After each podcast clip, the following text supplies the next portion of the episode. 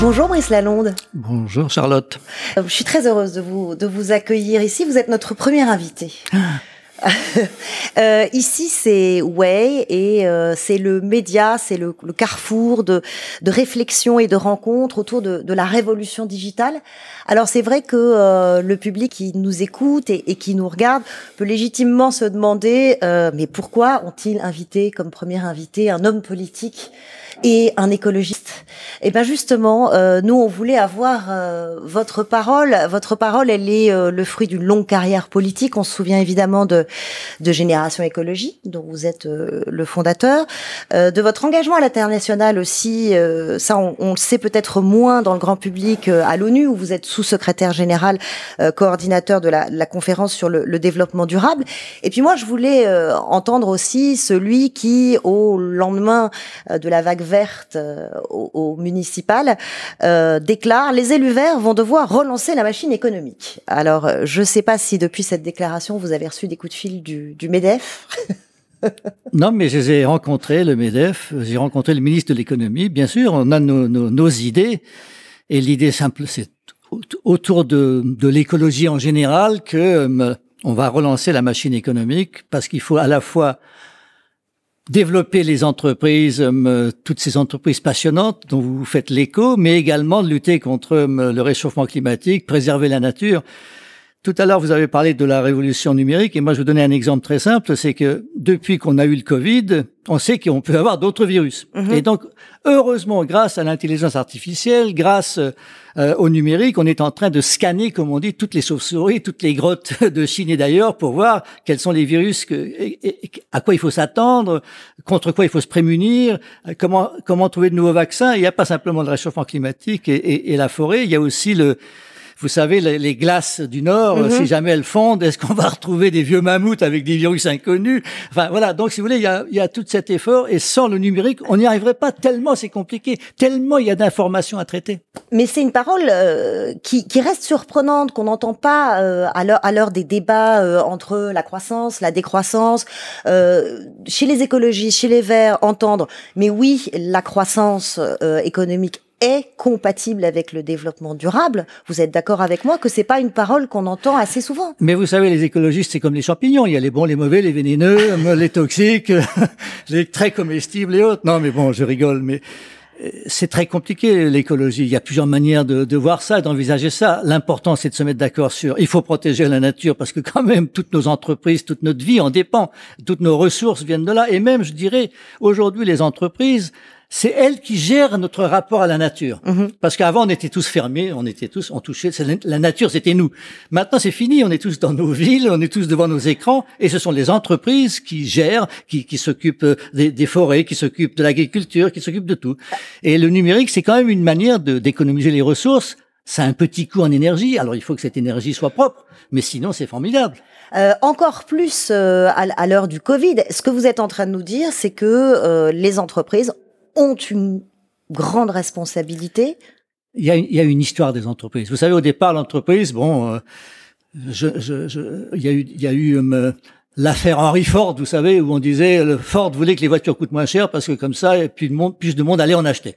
Et puis certains de ses actionnaires ont dit ah non non, t'es là pour nous donner de l'argent à nous les actionnaires. Ça c'était la, la, tendance dans les, au début des, du XXe siècle. Maintenant c'est très différent. Mmh. Maintenant les entreprises elles disent mais attendez nous on, on on appartient aux parties prenantes, c'est le nouveau mot. Mmh. On appartient aux clients, aux actionnaires, au personnel, on, on, on, appartient à la société. Parce que si la société va mal, l'entreprise va mal aussi. Et l'entreprise, elle est là pour le bien commun tout autant que pour les actionnaires. Donc ça veut dire qu'elle a carrément un rôle politique, vous parlez Oui, presque politique. En tous les cas, social sans aucun doute. L'entreprise, elle est là pour créer des richesses et elle est là pour améliorer le monde.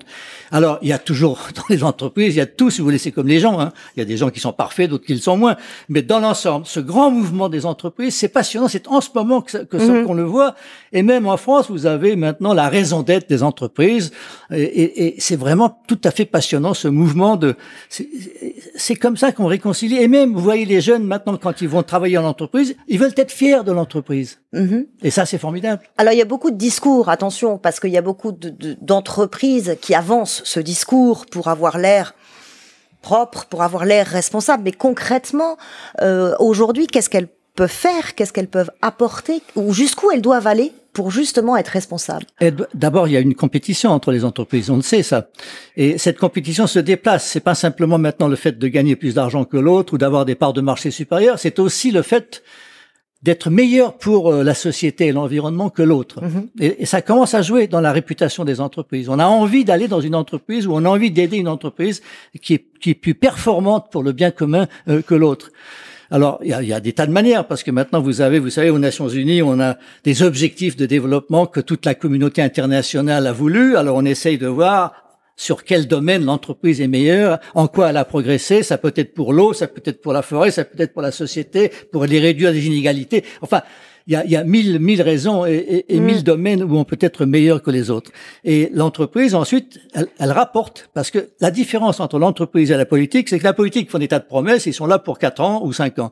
L'entreprise euh, elle peut rester est obligée d'avoir, de faire des rapports, elle sait exactement comment gérer euh, une certaine somme d'argent et, et, mesurer la progression ou, ou, ou l'échec. Et puis l'entreprise, souvent internationale notamment, elle sait ce qui se passe dans différents pays, alors que mhm. beaucoup de nos gouvernements sont plutôt bloqués à l'intérieur de leurs frontières. Bah, Donc, cette différence-là qui est très importante. À propos de gouvernements bloqués, vous n'avez pas des regrets quand vous, vous étiez ministre, quand vous êtes arrivé euh, euh, à votre ministère de l'Environnement, vous vous dites pas aujourd'hui, mais j'aurais dû pousser beaucoup plus loin ah ça c'est sûr.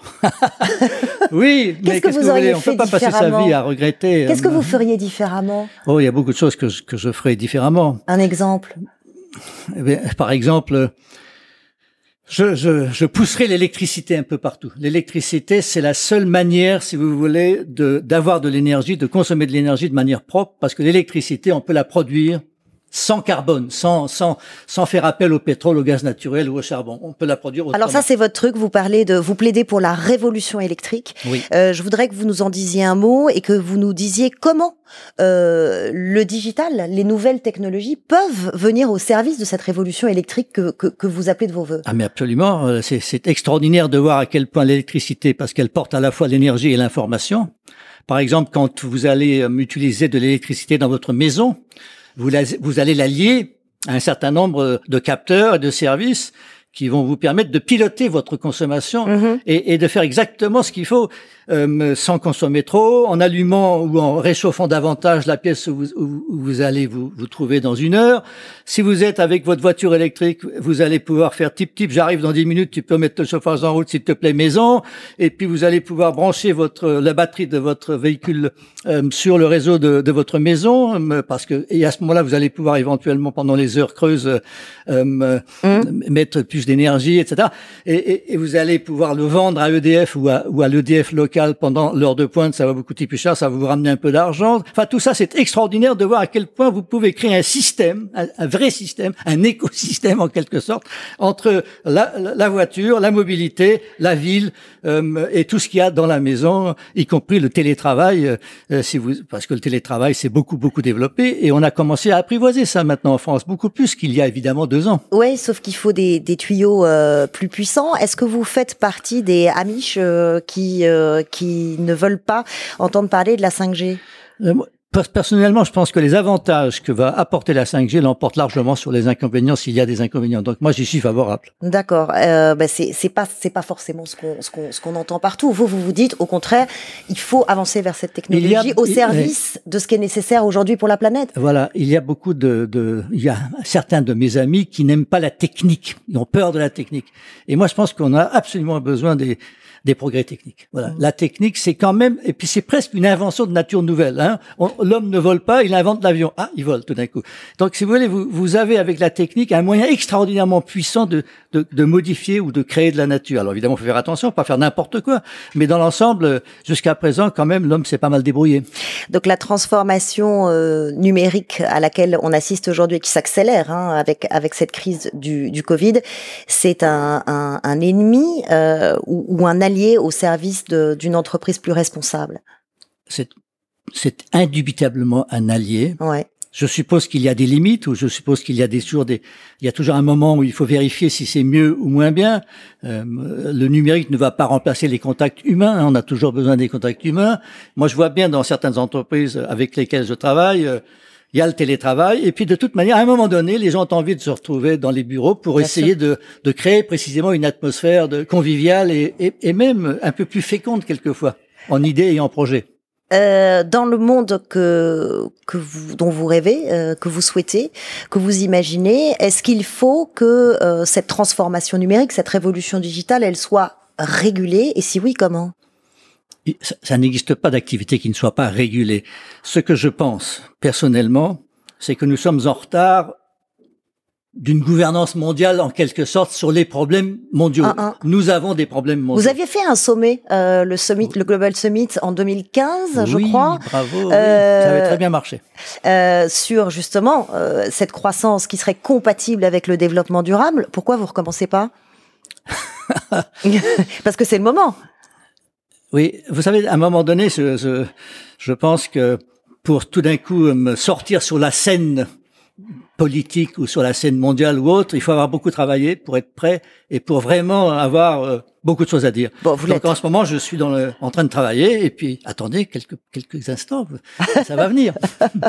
euh, ça va venir euh, pour, pour, pour avancer dans, dans, dans ce sens-là.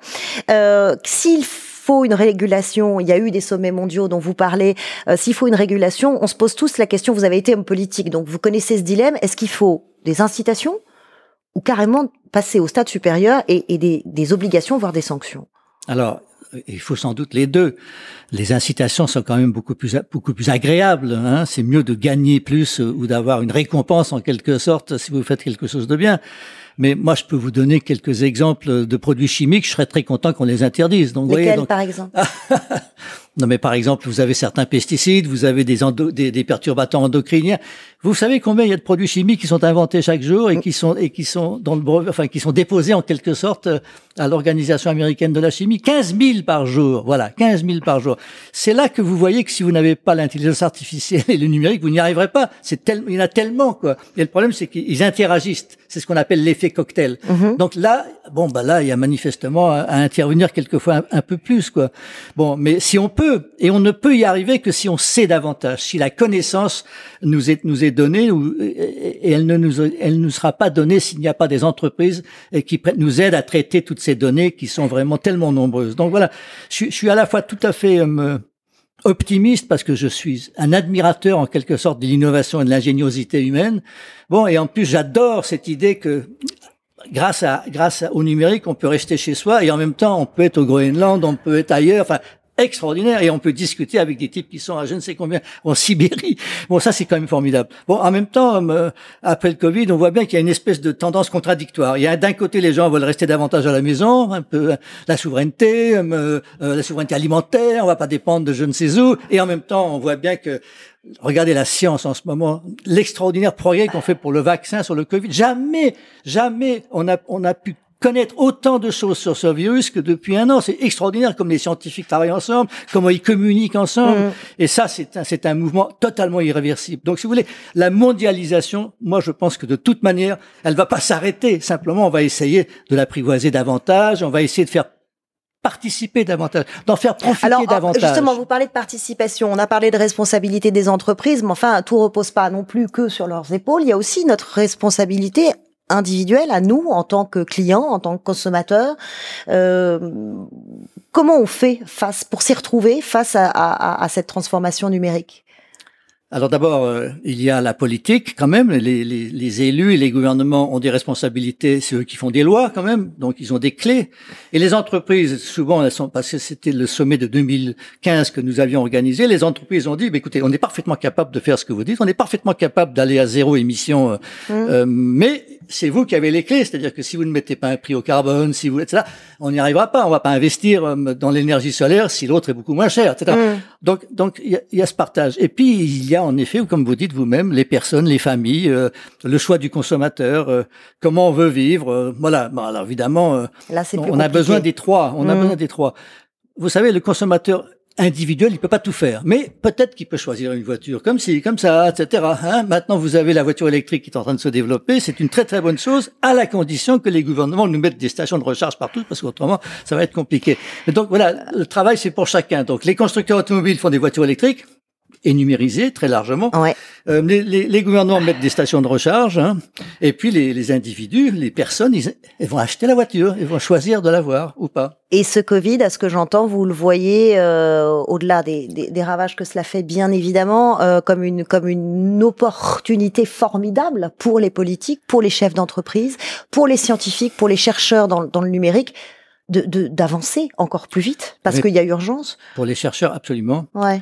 Pour la recherche du vaccin, c'est vraiment absolument urgent. On sait que ça vient du défrichement des forêts tropicales ou des choses de ce genre-là parce qu'on a été dérangé des chauves-souris qui ensuite sont venues, etc. Donc on sait à peu près que maintenant il faut qu'on fasse attention. On peut en avoir d'autres. Donc on sait qu'il faut s'organiser mieux.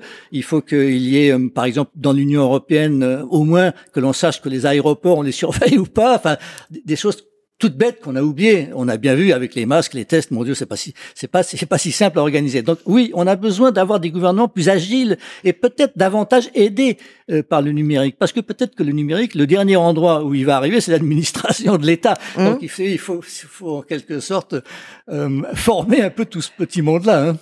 Euh, bon, il faut pour ça euh, se projeter euh, dans le futur. Et j'ai lu, j'ai lu que, que votre engagement dans, pour l'écologie datait du, du, premier pas sur sur la Lune. Est-ce que c'est vrai C'est vrai. Oui.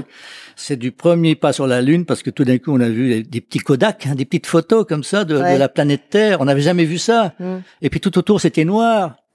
Et bon, donc, vous et sur la Lune, en plus, il n'y avait rien de vivant. Donc, si vous voulez, les cosmonautes, quand ils sont redescendus, ils ont dit, ah, mais attention, Attention, il faut être, on voit de là-haut, on voit les forêts qui brûlent. De là, on voit les marées noires, on les voit de là-haut, etc. Donc, ils ont dit attention, faites très attention à, à ce trésor, la planète. Donc, c'est là que je me suis dit, mais oui, c'est ça le plus important. On sortait de 68. Et, oui. Et donc là, tout d'un coup, il y a une super cause. Et puis la deuxième, le deuxième déclic, c'est la bicyclette parce qu'il y avait un président de la République, je n'ose pas dire son nom, qui voulait adapter. Oh bah allez-y. Pompidou. Il voulait adapter la ville à l'automobile adapter la ville à l'automobile. Mais quelle idée folle Pas du tout. Il faut que ce soit l'automobile qui s'adapte à la ville. C'était l'inverse. Et à ce moment-là, si vous voulez, on s'est bagarré contre les projets d'autoroute urbaine. On devait faire une, une, une, autoroute sur la rive gauche. On devait faire une autoroute qui s'appelait la radiale vers Saint-Gétorique. On a gagné. On n'a pas fait ça. Ça y est, pour ça, on a gagné. Et la bicyclette électrique, je dois dire, euh, est en train de se développer partout et, et devient la, la reine, la reine des villes.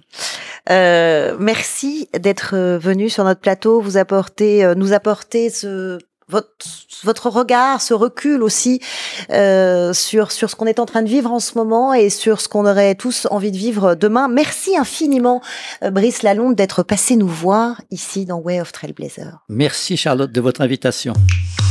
Allez hop hop hop mon JPEG, hein on se dépêche, on a de plus en plus d'abonnés, il faut que le studio soit nickel pour la prochaine vidéo